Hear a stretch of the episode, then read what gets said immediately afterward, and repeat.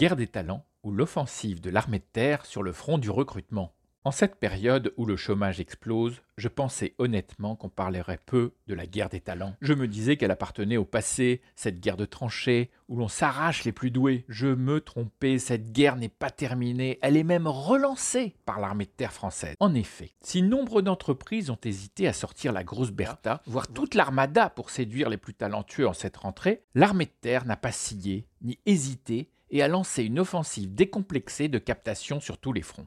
Emmené par le général d'armée Thierry Burkhardt, qui veut une force endurcie, facile pour lui qui a déjà Hard dans son nom, l'armée de terre a lancé une campagne qui n'y va pas par quatre chemins. Elle combine la raison, des priorités, des leviers, de l'AI et l'émotion d'une musique palpitante qui rappelle celle des 120 battements de cœur des soldats en OPEX et ou sentimentaux. Elle semble bien décidée à couvrir 16 000 postes dont certains ne reviendront pas entiers ou pas vivants, s'inquiètent certains parents, qui voient dans ces jeunes gens, dans la fleur de l'âge, encore des enfants. Mais sans crier gare, l'armée de terre, avec s'engager.fr, a envahi de ses vidéos les métros et les réseaux sociaux. Si je la trouve décapante et intrigante, cette dixième édition de leur campagne de recrutement, c'est qu'elle résonne avec l'évolution en cours dans le monde sans pitié de la talent acquisition.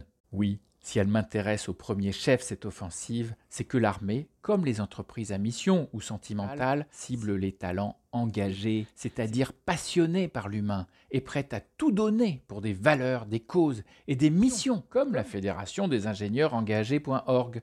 Or, les talents engagés sont différents des talents travailleurs d'antan, surtout motivés pour monter le plus vite possible tout en haut de la hiérarchie. Rappelons qu'un talent travailleur, disons TT, espèce majoritaire hier, mais en voie de disparition, était prête à tout pour son employeur, prête à sacrifier ses jours, ses nuits, sa vie sociale, amoureuse, parentale, pour in fine réussir dans la vie. Oui, un tété, comme le coupé Audi du même nom, se donner sans compter pour grimper les pentes escarpées d'une vie professionnelle ascensionnelle, faite de gros jobs, grosses équipes, gros budgets. L'employeur, reconnaissant pour ses top 1000, 100, 10, 1, en contrepartie de leur dévouement, leur offrait des revenus croissants, du statut ronflant et des attributs resplendissants. La promesse implicite était qu'un jour, tout en haut de l'échelle professionnelle qu'il gravit toute sa vie, le TT se retrouverait au sommet, peut-être dans un bureau en haut d'une tour d'où il pourrait voir le monde à l'envers, comme dans Starmania, mais se dirait Dieu que c'est beau la vie vue d'en haut. On y rencontre même des alter ego qui, comme moi, ont réussi à monter toujours plus haut.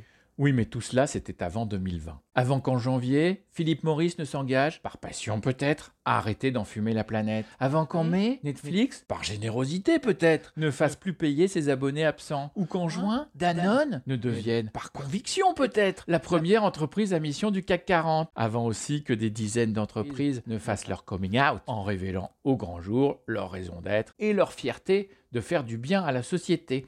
En bref, avant qu'un nombre croissant d'entreprises ne se décident à avoir une conscience et pas seulement à se donner bonne conscience, et qu'elles souhaitent être utiles au monde, en plus d'augmenter leurs avoirs, qui finit souvent plein nos armoires, dit Alain Souchon. Ma conviction, c'est que désormais, pour capter les talents engagés, prêts à se donner corps et âme pour une raison d'être ou une mission, les entreprises comme l'armée doivent proposer un ascenseur existentiel en sus de l'ascenseur professionnel. Mais qu'est-ce papa, que l'ascenseur existentiel? Me questionne mon cadet Clovis de 12 ans, intéressé par les vidéos de 6 à 10 secondes de l'armée de terre, qui ont un air de TikTok. Oui. C'est quoi ce concept que Google ne connaît ah. pas? Me demandent ses sœurs aînées, Tiffany et Saskia, marquées par leur JDC. Je réponds de but en blanc. Tu sais que tu prends un ascenseur existentiel quand ta vie professionnelle t'aide à réussir ta vie personnelle, quand elle te fait grandir sans te faire vieillir, quand elle te permet d'acquérir de la maturité sans attendre le nombre des années, ou quand elle te fait vivre des émotions plus que de raisons. Grâce à cet ascenseur, tu savoures le présent. Et tu te dis vivement lundi, un ascenseur existentiel, c'est aussi appartenir à un projet collectif plus grand que soi, mais où tu es quand même toi. Il te révèle qu'avec le temps, tes impossibles deviennent possibles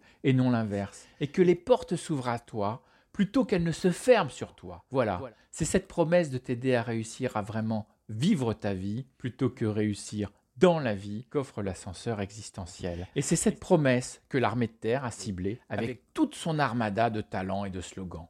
Encore bravo aux militaires talentueux mobilisés sur cette campagne pour leur slogan épuré ici rassemblés.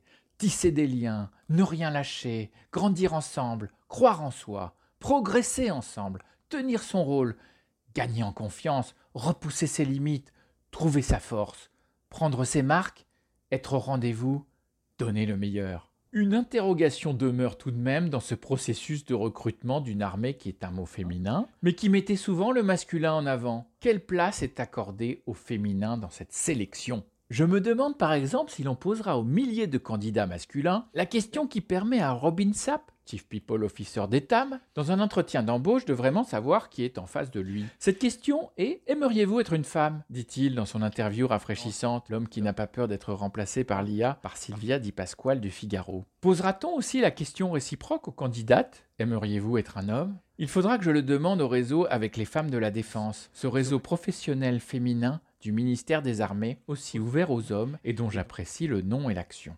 Pas évident tout cela. Mais en attendant, au suivant, sentimentalement vôtre, et à bientôt.